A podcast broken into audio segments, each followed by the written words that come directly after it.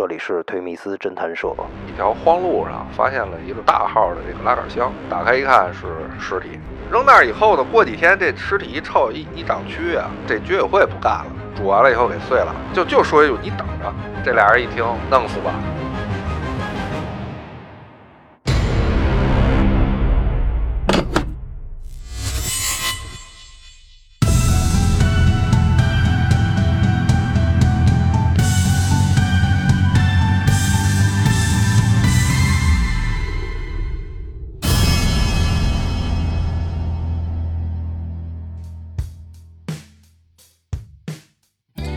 欢迎来到忒弥斯侦探社，我是老乔。今天呢，由我跟老董一起为大家主持这一期节目啊，非常有幸邀请到了杨哥。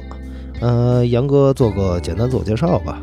从事刑警工作呢，一共是十二年的时间，青春年华最好的一段时间吧，全都参与到这个很多重大案件的侦破工作当中啊，也觉得是一种非常宝贵的人生经历。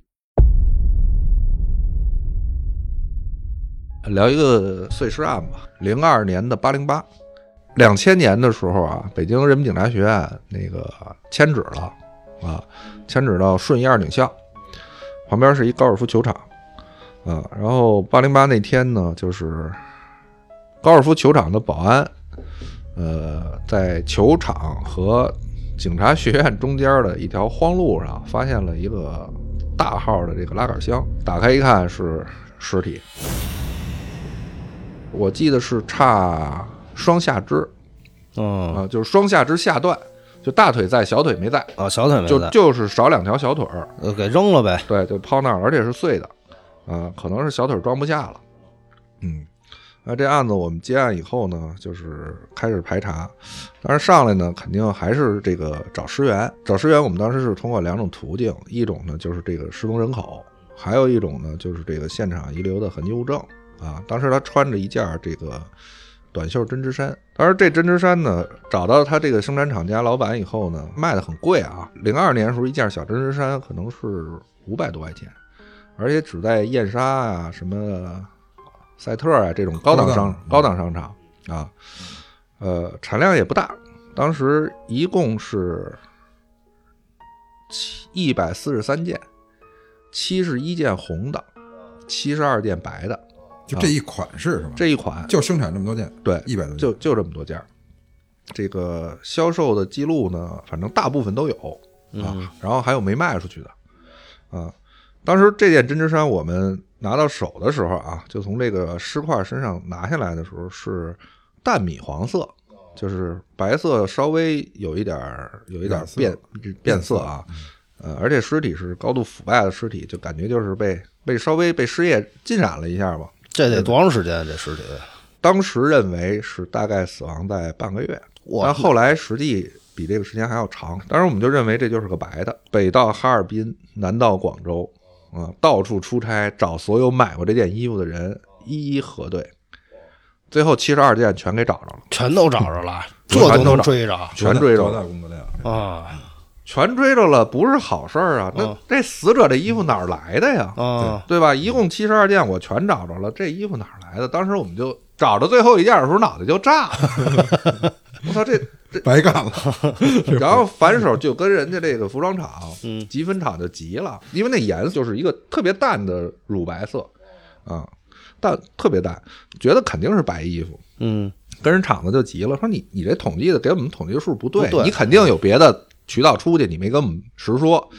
说我们真没有，说这款我们卖的很少，价格又那么高啊，不行，搜库，把他们那个五千多平米的成品库啊，嗯，整个给翻了一遍，最后确实没找着别的，就没有。就没有了。这时候呢，有一个就是法医的同志啊，突然提出一个问题，嗯说我把这衣服啊翻过来，哦翻过来以后呢，在这个肩膀接缝处，嗯发现了大概两厘米左右的红线。红衣服用红线，嗯白衣服不可能用红线去接拼，对对，对吧？嗯法医做了个实验嗯，发现这个湿液的浸染能力、腐蚀能力特别强。他整个是因为湿液把这衣服特别均匀的从一个红衣服给漂成几乎是白衣服，这白衣服，真不知道。只有这段红线，因为在肩膀接缝里头，嗯它没有受到尸液的侵染，就这一小段红线，这个侦查视线就转到了红衣服上。在找红衣服的过程中，就我们刚刚找到一个购买人，还没来及联系这家人的家属，就在北京报案了啊啊。因为这个人呢是一个坐台小姐，啊，所以她平常是在北京是独居。说他三天、五天、十天、八天的不跟家里联系也很正常，所以之前一直没有收到这个失踪人口的信息。在我们查的这个时候，大概已经有一个多月了，家属才来北京报案。原籍是山东的，两下里一对，就把这个尸源查出来了，明确了他的身份。嗯他呢是一个挺高端的歌厅的坐台小姐，哦这是他的主业主业啊。另外呢，他还被一个香港老板包养包了，这人不怎么不怎么常来，给他租套房。反正我来了呢，你就伺候我；不在，你爱干嘛干嘛，我给你点钱。然后这案子是怎么破的呢？知道他身份以后呢，就是大量的调他的这个话单，我电话单啊，然后其中最后一个跟他联系的座机电话，嗯这有地址，有装机地址啊啊啊，找这装机地址是望京的一个就是民居，啊呃，很 很巧的是呢，这个房主是我的高中同学，当时就认为他可能就是嫌疑人啊，把我这同学给抓了。但是我没露面啊，真给他回避了是吧？啊！我就我跟领导说了，我说 我一调出这人身份，我说这这这案子我得回避一下。啊怎么了？我说这是我高中同学啊，没法弄啊，说那个抓吧，抓完你们问吧，我就不参与了。啊，抓完他问了一天，把他的嫌疑给排除了。嗯怎么排除？就是说，在这个案发时间段，嗯这房子是出租状态，他也不去。这样呢，我就假装跟我这同学相认了。哎，兄弟，你你你怎么跑我们这儿来了？啊，我这倒霉，我我这房子出租了，可能出了点事儿啊。呃，后来就通过他把这个租客的信息拿到，这个租客呢也是个坐台小姐，就跟这女的是在一个歌厅的。后来我们就围绕着这个人开展工作，发现，在案发前后，他有这个，一个是有一个密切的联系人，嗯啊，嗯，是是他哥哥，实际这俩就是案犯，啊，另外呢，他有很多这个消费记录，这个很不寻常的消费记录，买了电冰柜，买了两口高压锅，买了电锯。买了箱子，这箱子就是他抛出那箱子就两千来块钱，哦，就在当时也也算是高消费了，嗯，就觉得这个非常不寻常。然后到现场摸牌去，这个现场的这个望京那儿的，就我记得居委会大妈就说说这家人可真真行，嗯也不怎么住，这屋里冰箱里东西都臭了。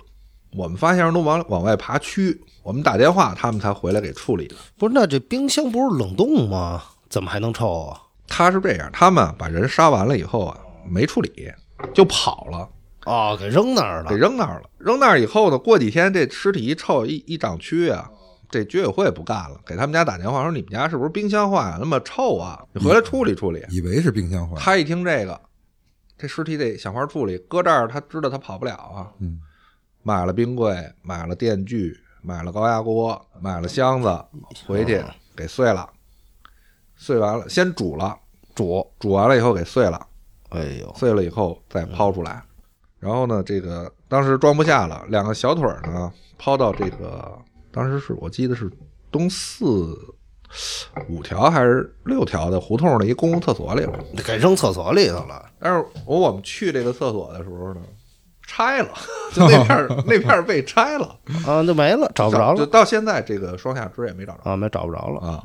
最后也没人发现是吧？对，就就可能给填了、填平了什么的。到现在，最后一直到破案这双下，但是这不影响最后定案啊，双下肢也没找着啊。这两个人为什么要做呢？就是这个死者啊，因为他他本身这老板每个月就给他两万块钱，在小姐里就属于挺有钱的了，他自己在坐台出台什么的，嗯，他就老炫富。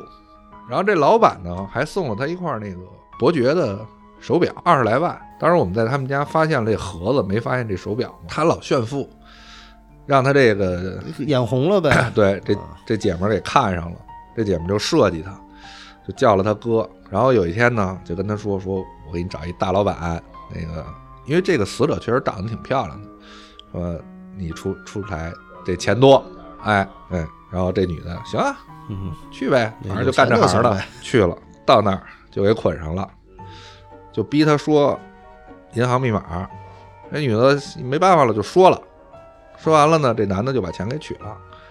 取完，这女的呢心里不服气，说了一句：“说你等着。”就那意思，反正我我我出去了，我还得那那哎一下让人听起杀心了。弄死吧，嗯，就给掐死了，哎，掐死就扔那儿就跑了，是闺蜜是吗？就全是坐台小姐，不是，这这这女的是她闺蜜呃，就是同事啊嗯，同事，歌厅同事。同事。那最后这俩人给逮着了，对，这俩人从吉林给逮回来的，这个判了多长时间死刑？两个都是死刑，俩都死刑。这案子得破了多长时间？可能差不多得三个月。发案是八零八，嗯，我记得我从北京站接人的时候，十一月份完事儿了，已经穿皮夹克了。穿皮夹克，冬天了都。嗯，啊，我们那同学，人家嗯处理完了退房，嗯，他们手欠也贪财，把人俩高压锅拿回去拿回家了。这哎，我后来问他，我说你你后来从现场拿过东西没有？我说拿过。我说你拿什么了？我拿了一饮水机，我拿了两个高压锅。回去炖肉还我说你拿回去 高压锅用了吗？我就用了一回。哦，我说高压锅你得给我，饮水机我不要，因为高压锅是物证嘛，啊，它它它主湿尸了。嘛？高压锅你你得给我啊，那个饮水机你爱留着你，哦我不留我都给你。没没告诉他吧？我没敢告诉他，告诉他肯定受不了了啊嗯，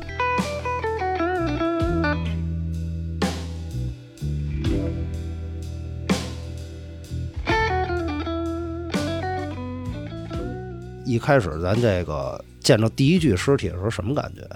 嗯，害怕吗？实话实说啊，那个没感觉。干了有一个来月，我主动跟队长说，我想看看我说我想看看。咱们队长说，那你要想看，正好咱前一阵儿那碎尸，今儿下午他们要去跟法医碰情况，你跟着一块儿去吧。啊，啊，我就到了法医中心，直接看碎尸，这就是我第一次见尸体。那他还，那你还是适合干这工作，确实是有的同学第一次见吐啊什么的，我确实没什么反应。敢看吗？敢看啊，你该该上手你还得上手啊。我就是因为看不了这个，才跟领导要求调换的工作岗位，看不了，真的。为什么看不了啊？因为那时候我刚才参加工作不是潜水吗？捞碎尸，就是比如他们刑警啊，说这这儿刑警破案了，说嫌疑人说把这碎尸扔这河里了，我们就捞碎尸，说这河里就一脑袋，你去捞去吧，太可怕了，真的就就就就我给你形容，你想你想这个，你想这场景，嫌疑人说说这这这里头扔着一一一一脑袋，你比如女尸，你下水下去以后，他那头发在水里都是飘着的，就那种场景。水下又有这种放大的功能。你看见那人的时候，而且他不是像你想象的说你去去那旅游潜水，水特别清澈，伸手不见五指。你发现这个尸块或者发现这个这这这这这这躯干的时候，就这这接受不了，真接受不了，就是心理压力特别大。可能他那种恐惧是来来源于就是对这种黑暗的恐惧，因为它水底特别黑。我觉得这就是人总是对未知的东西有恐惧，对已知的东西。对已就是我知的我出现场，我我知道我干嘛来的，我今天就是出现场，我肯定能见着死人。你要说这尸体有一回啊，我跟你说，是我我对尸体恐惧，真真恐惧。嗯有一回我出一现场，也是邻居发现这人就是这屋里头有味有异味了，报警了。他那楼啊，就那楼道是那种公租房，公租房那楼道特别长，一间那房一间一间的，就就密密麻密密麻麻，感觉全全是门。然后我们晚上上楼，那灯啊，就还你一走它是声控的，一走、嗯这儿亮那儿灭，这儿亮那儿灭。我然后开开那屋，那尸体都绿了，真绿了。就是它尸斑吧，或者是什么，然后那就那个尸液往外流，就那种那种感觉，我就到现在啊我还老能想起来。就我反正我接受不了这东西，真的。我也老看这种悬疑类小说嘛，这个小说里边会有对尸体这种描述，就说到过这么一个尸臭的味道，说特别令人作呕，是吗？对，尸臭的味道确实是跟一般不一样。它是有没有什么能类比的？类比也得跟肉类类比，烂肉味儿，比那个还臭还恶我觉得可能是就是人人体的这种构造不一样哈。啊，它的那个营养结构啊，可能跟一般动物它不一样。嗯，而且尸臭的附着力特别强，就是说在你衣服上很长时间你下不去。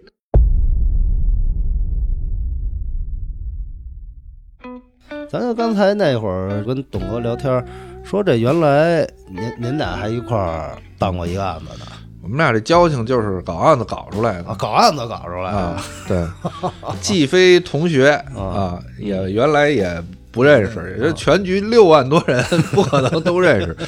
但是跟董哥是真是搞案子搞出来的交情啊。为什么这么说呢？就是，呃，派出所的工作啊，呃，千头万绪，纷繁复杂。我为什么特别认董哥呢？就是我们搞案的时候，他比我还能往前冲。那个时候是他在志总打捞队儿的时候，他对一个案子，甭管这案子大与小，他对这案子的执着度。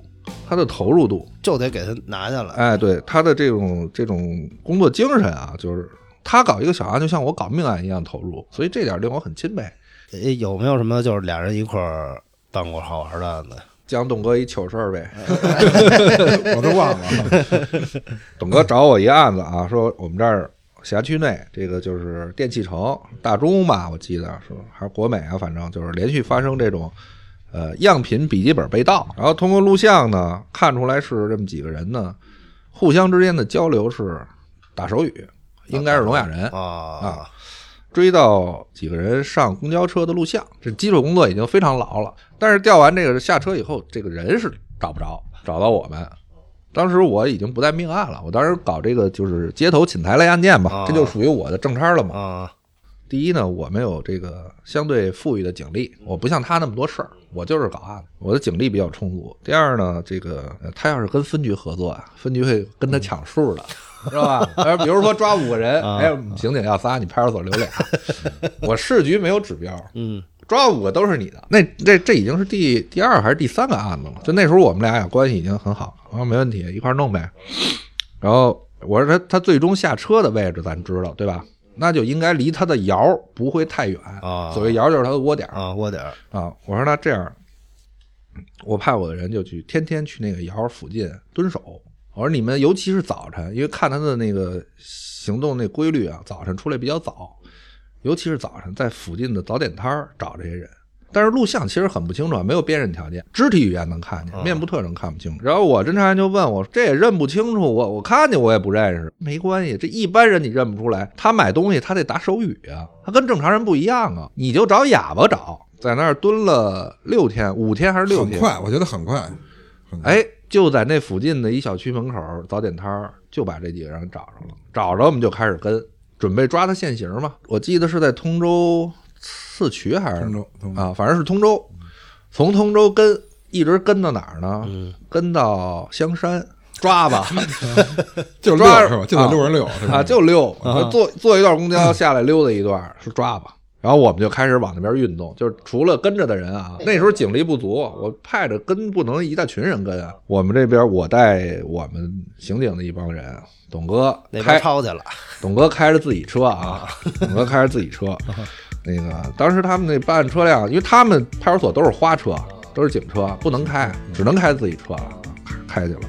最后那时候跟到哪儿了呢？跟到清华西门了。西门对，清华西门到五道口了啊。然后呢，决定抓的时候在清华西门啊，我先上的车，嗯，然后呢，车上当时就我一警察，董哥开着车在前面把公交车别下来，别停了啊。然后我车上，我冲这个司机一亮证，我说不许开门，警察，我要在这车上抓人，所有人都不许动。当然车上人不是特别挤，可能有个三十多人吧，我估计。因为我也到了以后，我也跟了一段，我知道这五个人都是谁，我就等着开门。董哥这着急啊，就我一人啊，我我当时情况危险，我扒门去了，没有。董哥这个从车上下来，把自己包往后备箱一扔，咵一盖盖就带着人冲上来了，然后挨个指着完，抓好了，抓下去了，活儿都干得挺漂亮。下了车，董哥傻了，我车钥匙在包里，包在后备箱，给反锁了，后备箱锁了，车在马路马中间搁着，车在马路中间挡着人家公交，公交也走不了，公交也走不了，就开始清华西门很繁华的，那开始堵车了。后来我说那那怎么办？找拖车呗。说这个回家取钥匙，说不行，那个。我我我我家门钥匙也锁在里边，最后是打车，嗯，回通州到他父亲家，先取了他们家家门的备用钥匙，再去他们家取车的备用钥匙，然后再从通州打车回现场，来开他自己这辆车。嚯，不是，那当时那车就堵那儿了，这车就堵那儿了。不是，后来我那不是你记得吗？我们那留一民警看上我这车。是吧？大贺在那开着车，给我打电话说：“您快来吧，这都骂街呢，把清华西路给堵了半天儿。你想这一趟怎么也得五六个钟头？那那为什么交警没来呀？交警来了，啊我们留的民警跟人解释，这这不能动。啊，不是那大群众都骂街了，那阵儿赶紧来。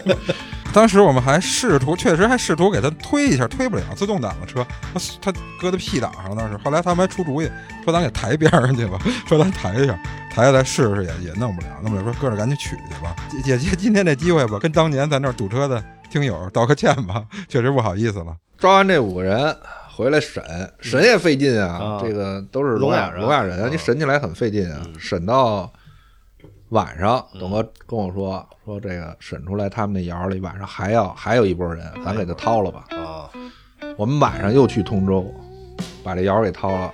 第二波又又抓了五个，我记得。然后呢，我我说那这这齐了，收队吧。回来到大概到夜里四点多，又给我打电话，又审出来还有一波，我还要抓去。我说我我们动不了了，我我忙不住了。他自己带人 昌平昌平昌平，啊，我记得那样的抓了十五个吧。这十五。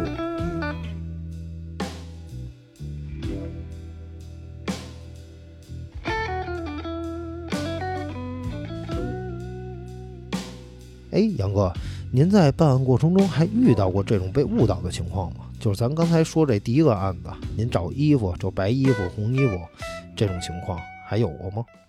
碰到过这种情况，当然这也不能叫误导啊，就当时给我们造成了极大的疑惑。有一个案子，也是一个入室杀人，然后两个死者是姐弟俩，在海淀和石景山交界，应该是属海淀的一个小区。当时出现场，我们就肯定要做访问啊。有一个群众反映说啊，六点半的时候，我看见一辆摩托车，两个人停到这个现场单元门口了。啊，这样我们认为呢，发案时间大概就在六点半到六点四十。还是访问访问，再往后，突然又有一个群众说，我七点半的时候看见一辆摩托车停在这单元门口了。啊，这不一样说的。对，当时我们就说这个，那可能是时时间记忆有误吧。嗯，当然这两个情况是分别两组侦查员访问出来的。啊汇报到专案组之后呢，专案组就说，那肯定有有一个人的访问是时间记忆有偏差吧有有？问题啊。啊，说那你们都回去重新访问吧，嗯，啊，把这时间确认一下。我，回去访问，分别访问这两个提供提供这个情况的目击人啊，嗯两个人咬的都特别死。有一个人说我我每天我的生活习惯就是几点几点出门，我走到这儿 就是就是这个时间，不可特别的绝对啊。对，就不可能 嗯就不可能出现误差。另外一个人说，我那天走到这儿，我说正好广播是一个什么节目开始，我好听收音机，都是老头老太太嘛。我走到这儿，说正好早新闻开始，我看见的这时间不可能有错。当时我们就晕了，确实晕了。但是最后破案的时候呢，案犯是两次进入现场，哦进来以，后先杀了姐姐，走了。然后又回来了。走了以后呢，这是一雇凶杀人案。嚯出来以后跟雇主汇报，哎嗯，事儿给办了，啊！说这不成，那个你你弄死他还不行，一会儿他弟弟来我们家，你你你去把他弟也弄死。呃把他这俩人又回来了，嚯在里头埋伏着，等他弟进来，啊又把他弟弄死了，哦，等于这俩人这俩群众说的全都还对。全对，啊全对但是当时我们真的是晕了，就无法 判定这个这个发案时间了。啊发案时间了啊。这案子是因为什么呀？雇主是这姐姐的老公，雇主是姐姐的老公，就等于把自己媳妇儿和小舅子给弄死了，哟就是家庭矛盾。啊家庭矛盾。对，嚯，那咱这案子花多长时间破的？这案子到最终抓人大概有半个半个多月吧。半个多月。嗯，行，那咱们今天就到这儿吧，好吧？好嘞辛苦杨哥，好辛苦感谢辛苦感谢感谢感谢感谢嗯啊！大家好，我是推迷斯侦探社主持人老乔。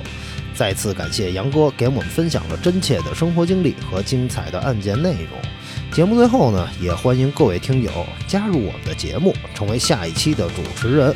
想了解哪些案件的细节，评论区请告诉我。我们下期不见不散。